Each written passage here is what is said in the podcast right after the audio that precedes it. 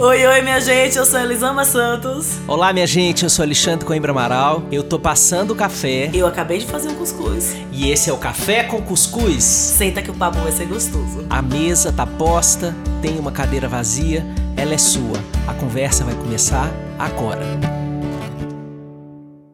Olá, minha gente querida, sejam bem-vindas e bem-vindos ao novo episódio do Café com Cuscuz tá aqui uma tarde de sol, esse sol que não esquenta aqui em Cotia, que está fazendo Elisama Santos achar que tem calor e só tem frio. Boa tarde, Elisama. Boa tarde, meu amigo.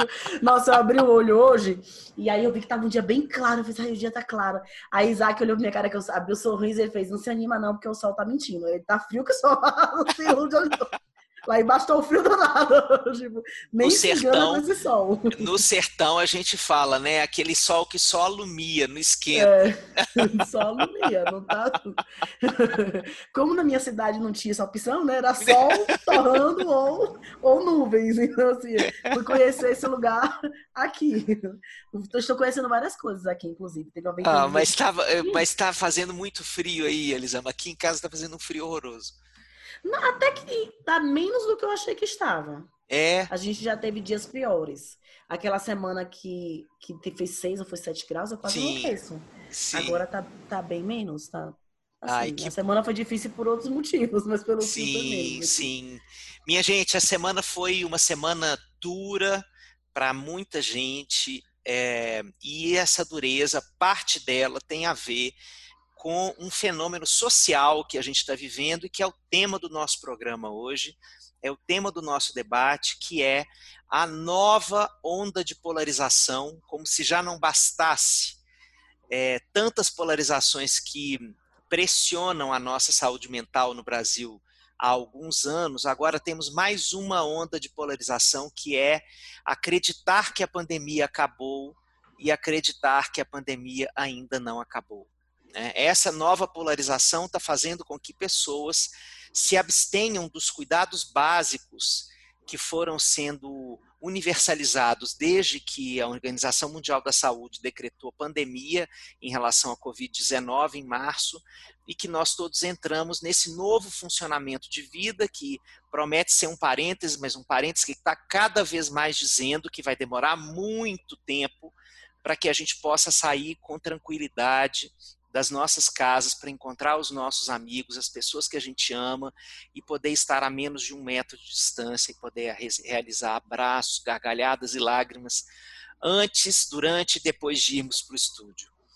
E nesse sentido, essa polarização construiu um mal-estar, um mal-estar em quem está do lado de dentro de casa, em quem está vivendo a sua quarentena é, essa quarentena que começou de uma forma imperativa. Então vamos só fazer um recordatório. O que nós temos vivido nesses últimos 120 dias?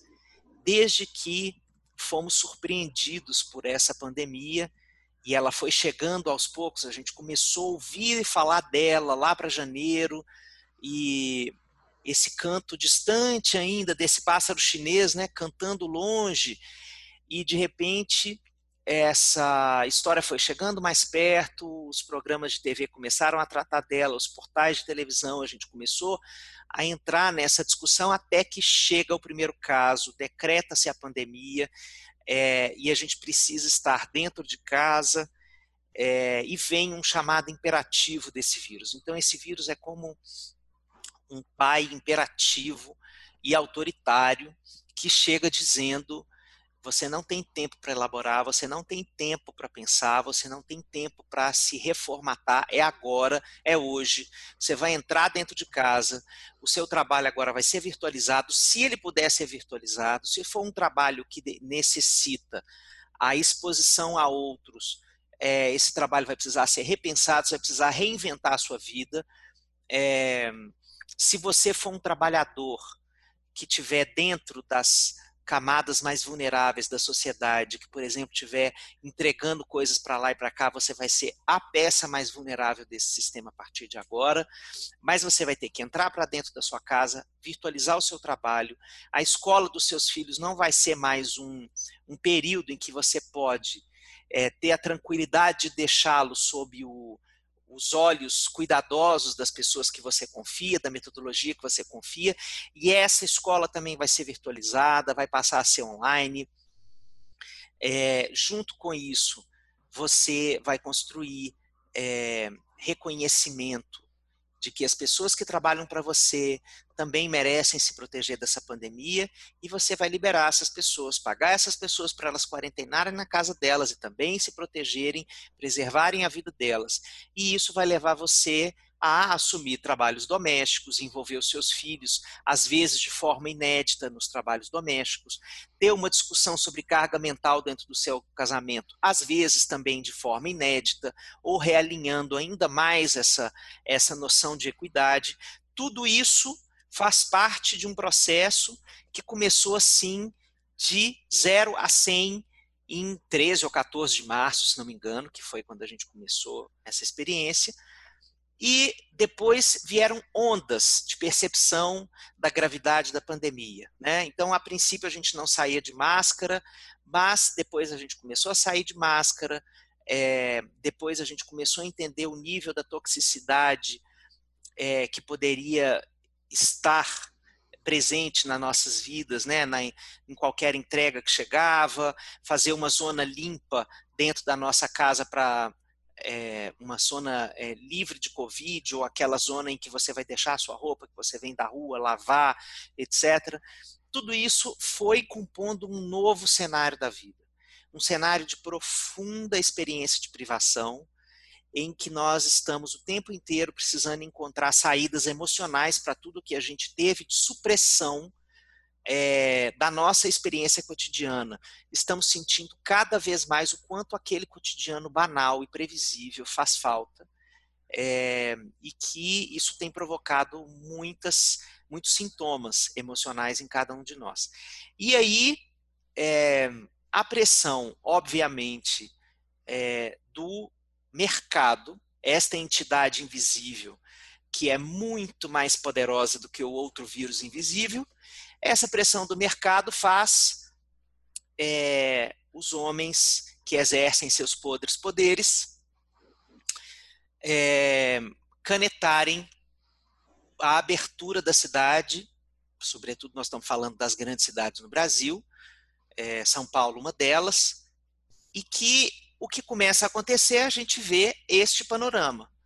Quando nós saímos agora para ir para a farmácia, para ir para o supermercado, nós enfrentamos engarrafamento como antes, vemos aglomerações, pessoas em bares, sem máscaras, ou até mesmo usando a máscara como o único apetrecho é, que sinaliza algum tipo de adesão a uma identidade pós-pandemia. Mas se eu estou usando a máscara, eu posso qualquer coisa, eu posso entrar em qualquer lugar e conversar com qualquer pessoa, e isso é o máximo que eu vou dar é, para essa pandemia a partir de agora e o que isso causa, a percepção desse retorno precoce é, e muito coletivo, muita gente retornando é, de uma forma muito antecipatória.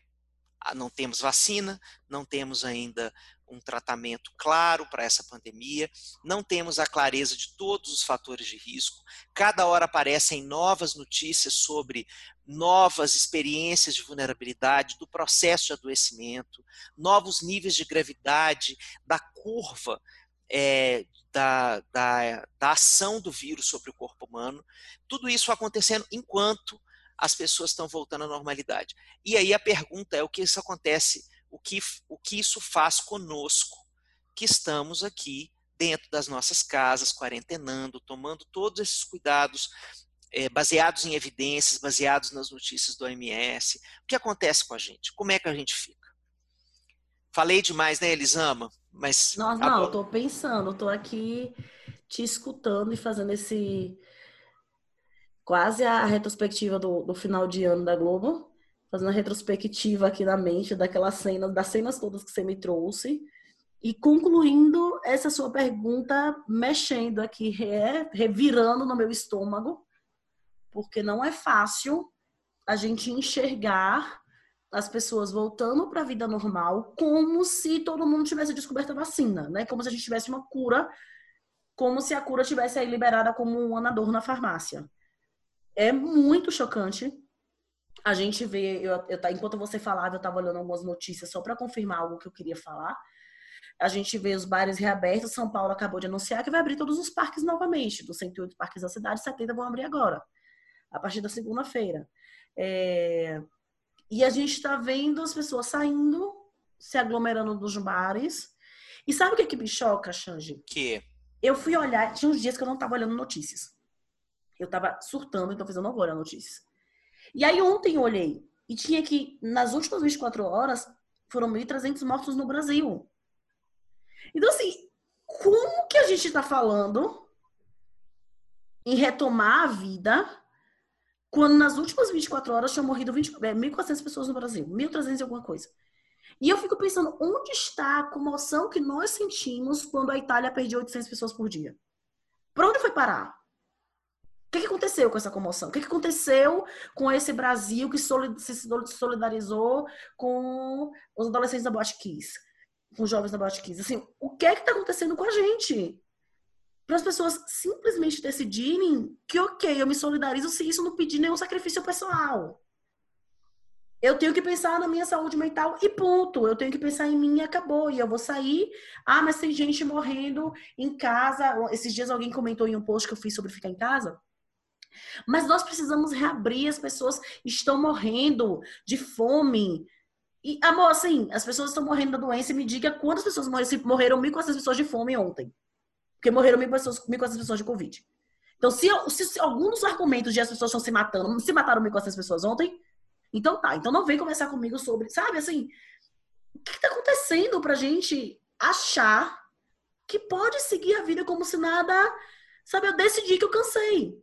E óbvio, quando você olha para a forma que nós estamos sendo liderados nessa, nessa pandemia, né? a forma que a coisa toda está sendo gerida pelo presidente da República. E ele se eximiu e agora está jogando. Estamos todos com responsabilidades individuais de decidir como nós vamos seguir, quando tinha que ser algo coletivo. Uhum. Como que a gente vai sair de um problema que precisa ser resolvido de forma coletiva se a responsabilidade é individual? Cada um que tome seus cuidados, cada um que decida como é que vai fazer a coisa, cada um que decida como é que vai lidar. E a gente está falando de 1.400 mortos, sem contar a subnotificação imensa. Sabe, quando, gente, quando eu pensei no, no, tema que a gente ia conversar hoje, e eu pensei, pô, o que eu vou propor pro Xande, pensei, ah, não queria falar de quarentena. Mas não tem como falar de outra coisa nesse momento, sabe? Quando a gente vê bares lotados no Leblon, quando a gente vê, e aí você entra num lugar em que, que mais está morrendo gente periférica. 96% das mortes de jovens em São Paulo foi gente da periferia. Sabe? 96% das mortes. É mais uma vez o Estado mostrando que o preto e o pobre não interessam. Não interessa, porque eu tenho plano de saúde, amor. Porque eu vou para um hospital bacana. E a gente está esquecendo que mesmo no hospital bacana, muita coisa pode acontecer na tua vida é, a ilusão que a gente teve no começo do vírus de que era um vírus democrático, ela foi desfeita completamente, sabe? Não é, a gente não tá no mesmo barco, a gente tá na mesma tempestade. A gente tá na mesma tempestade. E aí, qual é, é a sensação que eu tenho? Que a gente tá em casa, fazendo o possível para diminuir o, o avanço desse vírus. Então, a gente tá segurando a curva pra galera ir pra rua. Entendeu? Assim, Sim. Dá uma revolta, amigo, uma raiva de você pensar que eu tô em casa segurando a curva pra galera ir pra rua. E quando eu penso em pessoas que têm que sair para trabalhar, como por exemplo a minha irmã que é, que é da área de saúde, sabe? Quando eu penso em amigos que são da área de saúde, quando eu penso em pessoas que eu admiro muitíssimo que estão na rua, pessoas que estão em várias áreas que são essenciais, que estão, precisam estar trabalhando, os policiais, muitos policiais morreram em São Paulo sabe? Então, assim, quando você pensa quem tá ali na linha de frente no negócio, se eu. Eu tô colocando, não é só a minha vida em risco, eu tô colocando a vida daquelas pessoas em risco também. Se quem sai, você não tá decidindo por você, cara. Você tá decidindo por essas pessoas que elas não têm opção. Você tem a opção de ficar em casa, você decidiu que você vai sair porque você não aguenta mais ficar dentro de casa. E essas pessoas? Quanto mais gente está na rua, mais risco elas têm. Elas não têm a opção de ficar em casa. E elas não têm a opção de escolher. Esses dias lá na minha cidade, uma blogueirinha que, inclusive, a cidade acabou ficando é, nos, nos assuntos mais comentados no Twitter, porque uma senhorita blogueirinha famosa da cidade resolveu postar que ela ia comemorar o aniversário dela. Amor, você não foi convidado. Não se preocupe, você não está aqui para você pegar Covid. Quer dizer, esse pensamento, filho da puta que a gente tem, sabe? De achar que é uma escolha minha que não interfere mais ninguém. Sim. Porque eu sou o centro do mundo. O, o meu o mundo é do tamanhozinho do meu umbigo. Eu não consegue perceber que esse vírus, ele se alastra de uma maneira muito grande e que a minha escolha individual, ela reverbera. É aquela pedrinha que você joga num lago, as ondinhas vão crescendo e crescendo e crescendo e crescendo, elas vão espalhando. Não é um negócio que fica aqui, sou só eu que decidi. Se você botar só sua vida em risco, para mim tá lindo, vai pro Leblon. Só que o garçom. E quem tá servindo ali? E a moça da, da, da, da cozinha? E a filha da moça da cozinha? E o pai do, do, garçom, e a mãe do garçom, e todo mundo que tá ali se ferrando porque você resolveu se aglomerar num bar, entendeu? Uhum. Então, assim, nossa, tá dando revolta. Acho que eu, se, se você deixar eu falar durante meia hora do conto, tá muito difícil esse negócio. É, eu sinto que essa revolta, primeiro, que ela é importante ser dita e narrada, né? É importante que você que está nos escutando aqui pela primeira vez, provavelmente, né, alguns de vocês, ah, o acesso ao ao café com cuscuz tem aumentado semana a semana com uma maior alegria para a gente, né? É, então, se você está nos escutando, você viu aí que esse é um podcast com Elisama Santos, esta mulher fantástica que é autora de dois livros chamado Educação Não Violenta e Por que Gritamos. E é aí você chega aqui e escuta a mulher gritando. Então, uma das respostas ao porquê gritamos você já entendeu, né? É, revolta, amor. É, e, a, e, é importante o seguinte: é, toda a história de não violência, né, que é um discurso extremamente é, vislumbrado e é importante que ele seja espalhado por aí, não pode ser confundido com silenciamento do direito à indignação. A indignação, ela é uma experiência humana absolutamente necessária para as transições de comportamento. Quando eu me sinto indignado com alguma coisa que acontece na minha vida, esse fluxo emocional da indignação, que às vezes vem visceral, eu sinto nas minhas vísceras, elas todas reviradas, né? É, não são borboletas na barriga, são vermes na barriga, uhum. assim, virando vermes mutantes com aqueles dentes horrorosos misturados e remexendo dentro da minha barriga. Essa é a sensação da indignação. Quando a gente se indigna, é, a gente causa um movimento interno que leva a um movimento externo. Então, silenciar a indignação é você calar a, a possibilidade de você fazer uma transição de comportamento. Então, isso que vocês estão sentindo aqui na Elisama, né, que ela falou com tanta propriedade, tanta beleza, isso é a beleza da indignação. Então, é, primeira coisa é, é se essa indignação ela começa a construir uma fala coletiva é, que não se é, que não se resigna ao que está acontecendo, nós podemos construir uma voz coletiva né, que vai dizer algumas coisas para este outro mundo que está fingindo que nada está acontecendo, que está construindo uma negação. É, tem algumas pessoas aí estudando em outras partes do mundo é, um certo comportamento que já está acontecendo nos países que estão em quarentena mais tempo que o Brasil, que é como esse comportamento ele é muito hiperexigente, ele é hiperdemandante, é, nós precisamos ter rituais muito milimétricos de autopreservação, de preservação das crianças, né? Isso é muito cansativo. Depois de um tempo, a gente começa a afrouxar esses comportamentos. Isso é esperado porque é um nível de, é, de alerta, de estresse que o cérebro não consegue manter ligado o tempo todo. Né? Então, ou a gente integra isso como novo normal, ou a gente vai fazer é, mecanismos de negação que são afrouxamentos dessa história. Né? Então, a gente pode pensar até que é, esse comportamento das pessoas de voltar para as ruas como se nada seja um reflexo disso. Mas também é, o que eu quero salientar aqui é como a gente constrói uma verdade. Né? Uma verdade ela é construída quando uma comunidade começa a conversar sobre ela. E aquela conversa começa a reverberar como vou fazer uma cena aqui. Você joga uma pedrinha no rio, e aí aquela pedrinha vai fazendo aqueles círculos concêntricos cada vez mais afastados do epicentro da pedrinha. É assim que os diálogos vão reverberando numa comunidade né, é, de forma é, progressiva. Então uma pessoa chega e fala para outra assim: "Tô cansado, tô cansado dessa quarentena estou dando conta mais desse negócio. E a outra fala, nossa, é mesmo, você acabou de dizer uma coisa que eu estou pensando.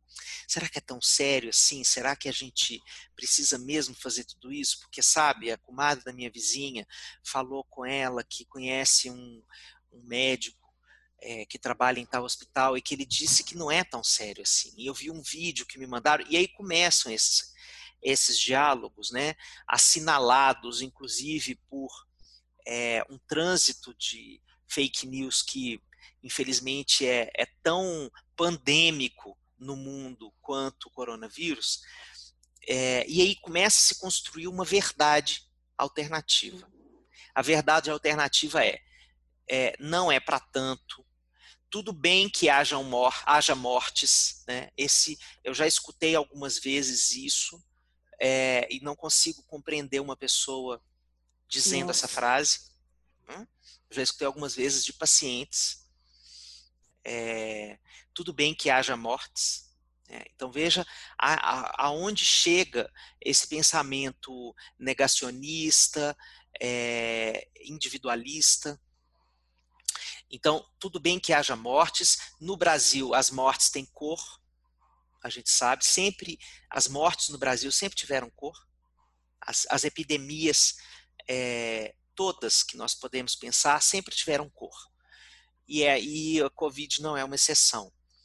Na hora em que isso fica mais explicitado, né, que quem está morrendo é o homem preto, periférico, é, isso é mais um aval de uma sociedade racista para que os brancos se autoliberem da quarentena. Então, existem muitas camadas de indignação na voz da Elisama, existem muitas camadas de indignação na minha voz, é, e existe um chamamento aqui nesse episódio, minha gente, para que nós construamos, cada um no seu espaço, na sua rede social, na sua família, aonde puder ser construído diálogo, onde você puder ser o agente propulsor de novas reflexões, que nós possamos construir uma conversa de não voltamos à normalidade. Estas vidas importam.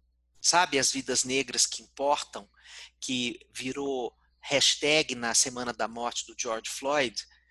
Essas vidas agora estão sem nome para as hashtags. Nossa, é, é, é, é de um. Tem tanta coisa viva em mim nesse momento, sabe, Xande? É, pulsando de uma forma muito intensa. Porque, como você falou, eu não consigo compreender tudo bem existirem algumas mortes.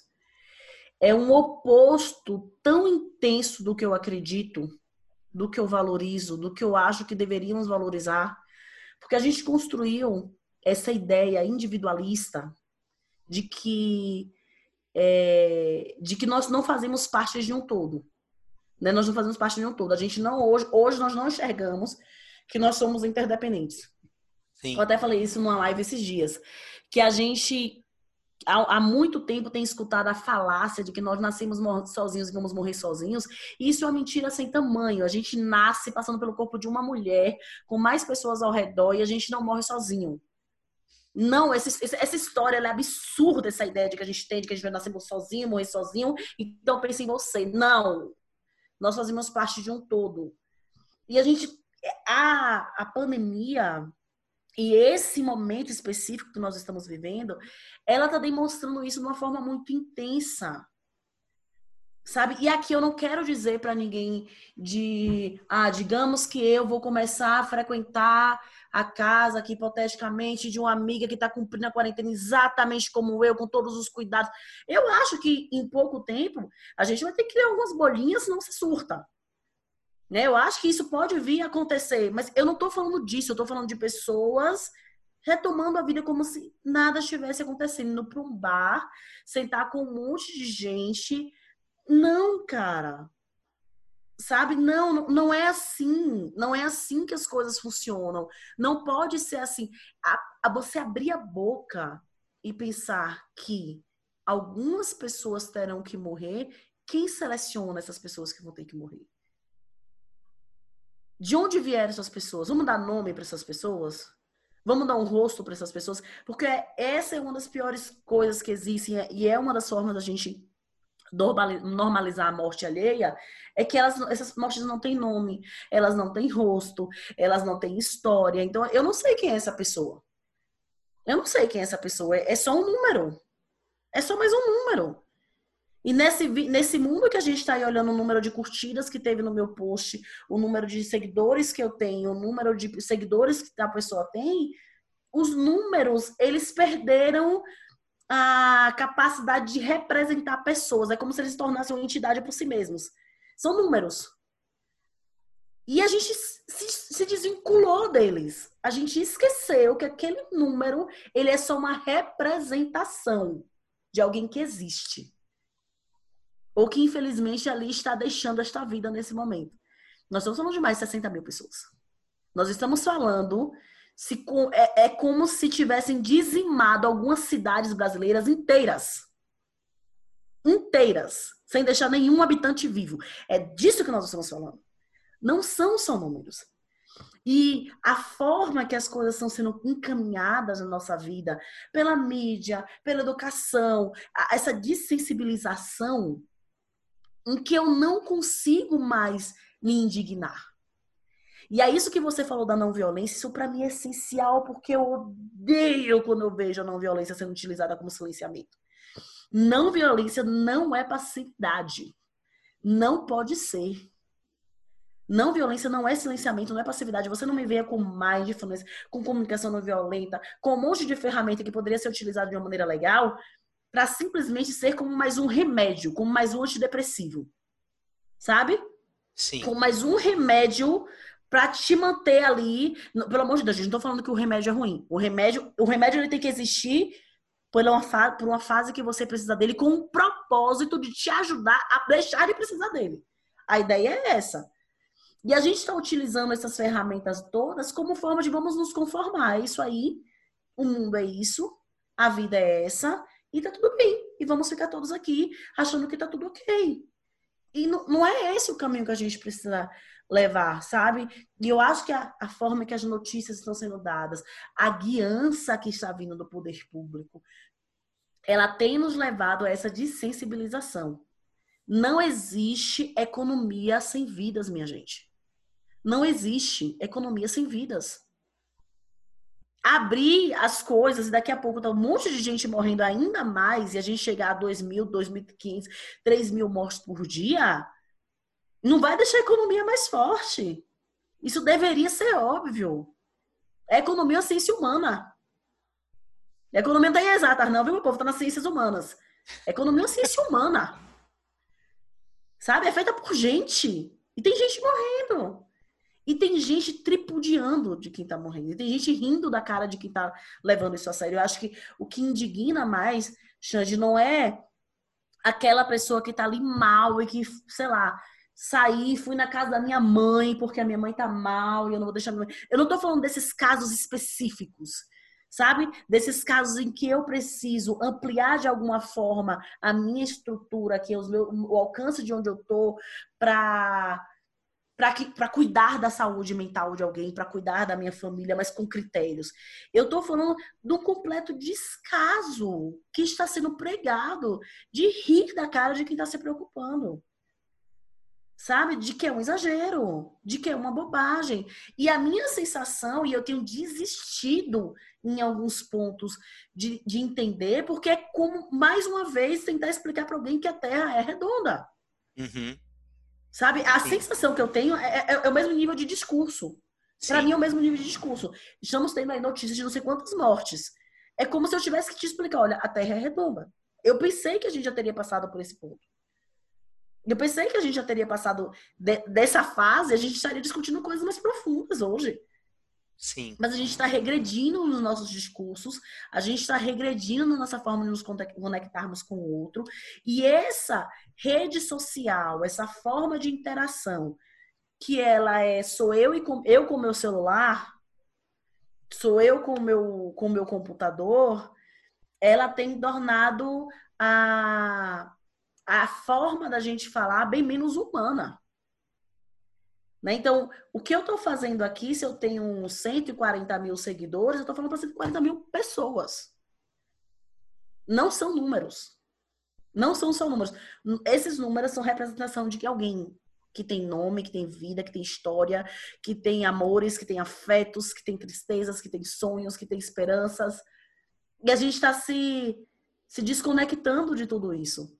Então, hoje, o que a gente está vivendo na pandemia, para mim, é, abre um, um, mostra uma ferida inflamada da nossa sociedade que é difícil não olhar para ela, sabe?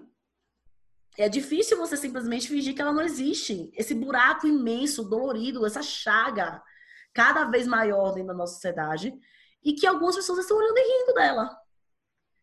E eu não tenho como não sentir essa, essa indignação de uma maneira tão pulsante, tão forte, porque é o humano, é o que vale mais, é o que realmente importa que a gente devia estar olhando agora. Enfim, é isso. é, quando eu te escuto, né, quando eu testemunho a sua voz aqui nessa conversa, é, eu fico com muitas vontades. É, a primeira delas é dizer assim: de que forma eu posso te abraçar? Porque esse abraço que não chega do jeito que a gente gostava de fazer, regado a bolo, né? é, e a horas intermináveis de conversa na casa de um de nós dois, é, esse abraço agora ele tem que se converter em palavra, né? Então, em primeiro lugar, é, eu reconheço profundamente que essa dor existe em nós, que essa dor ela é um sofrimento histórico que só está sendo reeditado. É, a pandemia está trazendo um novo roteiro para a mesma história, assim como, como se fosse é, uma nova novela é, com outra história falando da mesma coisa. Um casal que é separado por uma vilã e etc. É. Mas a novela é a mesma. A novela é a mesma, o enredo é semelhante, é, os personagens que são vítimas da vilania são os mesmos. É, o, que, o que pode fazer diferença nesse momento é que existe uma massa de pessoas em que nós estamos incluídos e provavelmente as pessoas que estão nos escutando, é, que não acredita que isso vai acabar assim. Né? Eu acredito que nós estamos numa, num ponto de inflexão dessa história, num turning point, assim, vai, vai mudar alguma coisa a partir desse ato irresponsável. É, essa irresponsabilidade coletiva travestida de é, flexibilidade bem pensada pelas planilhas do mercado, isso ainda vai cobrar um preço alto.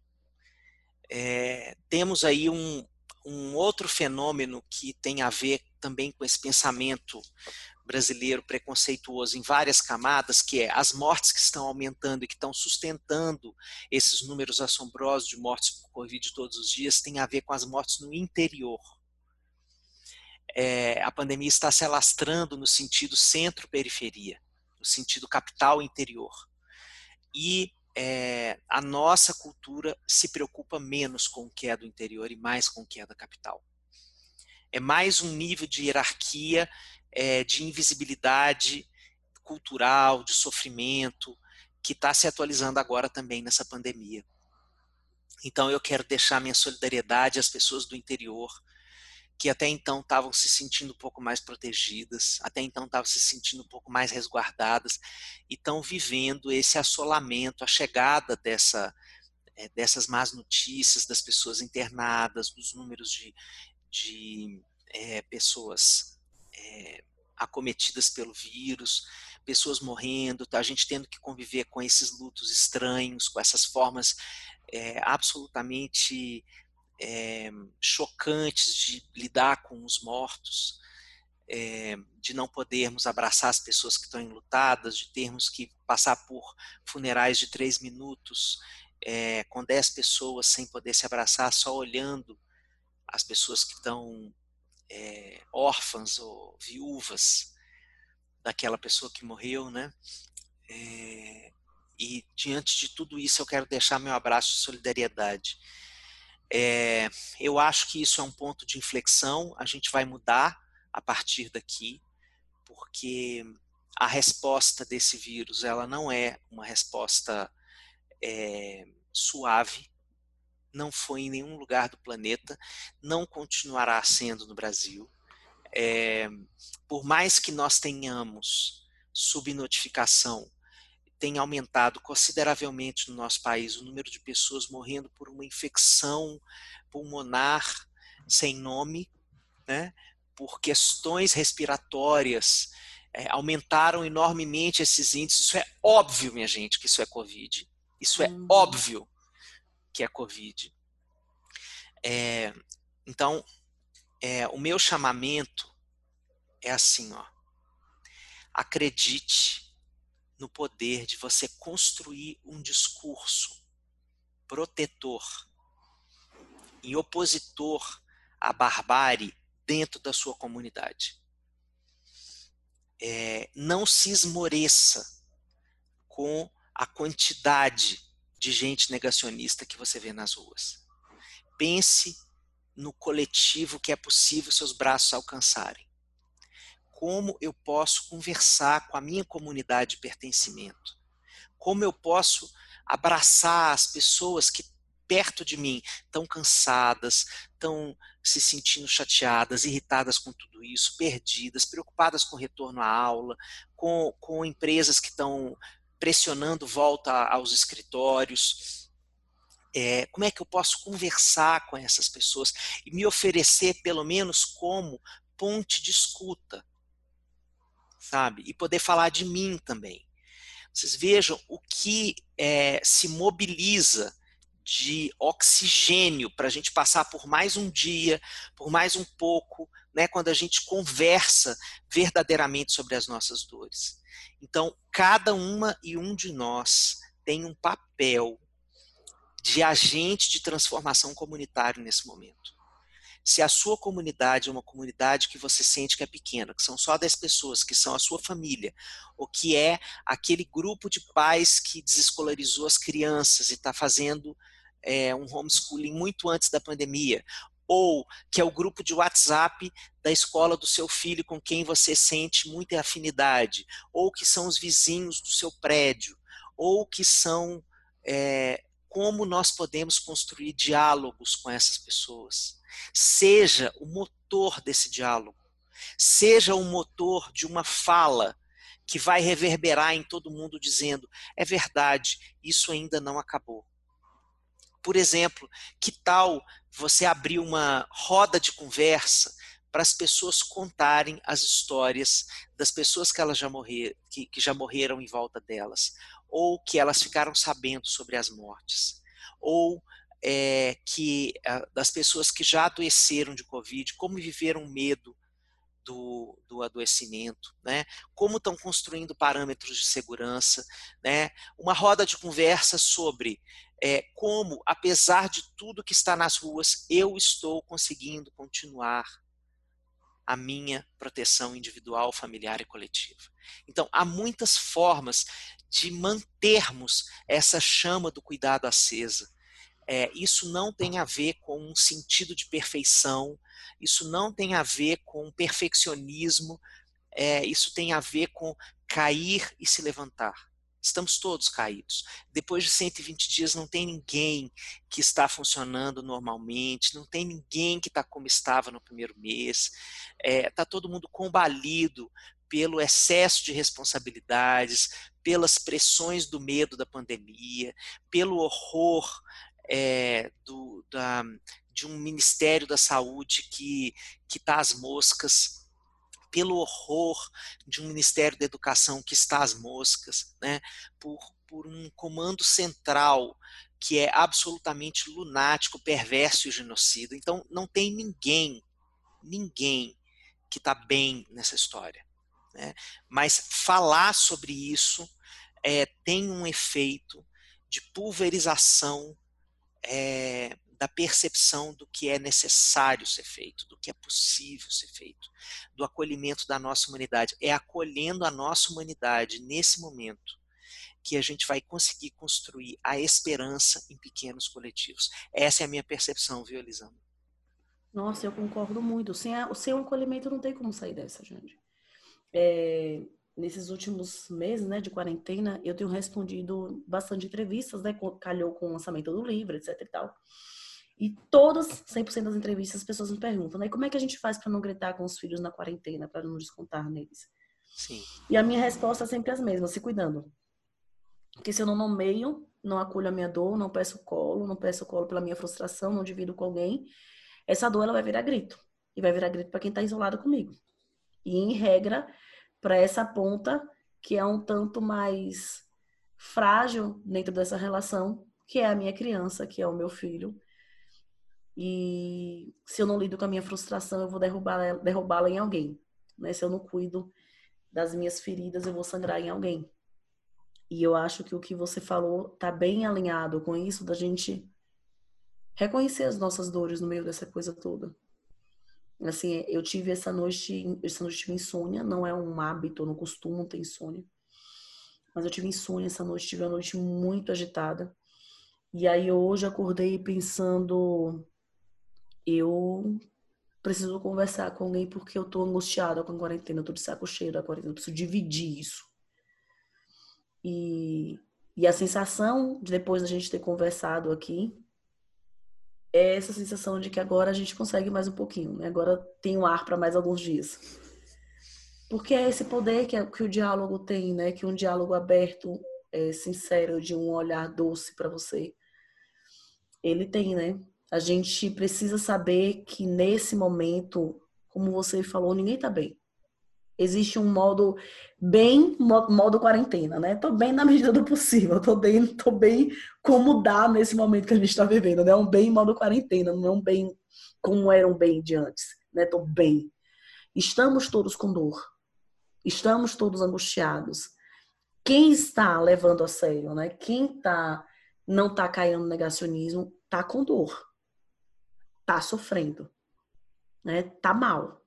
Então a gente precisa buscar realmente esses, essa construção coletiva de cuidado dessa nossa dor, porque não é uma dor só nossa, né? A gente já falou em outros episódios essa ilusão de que a dor é só minha.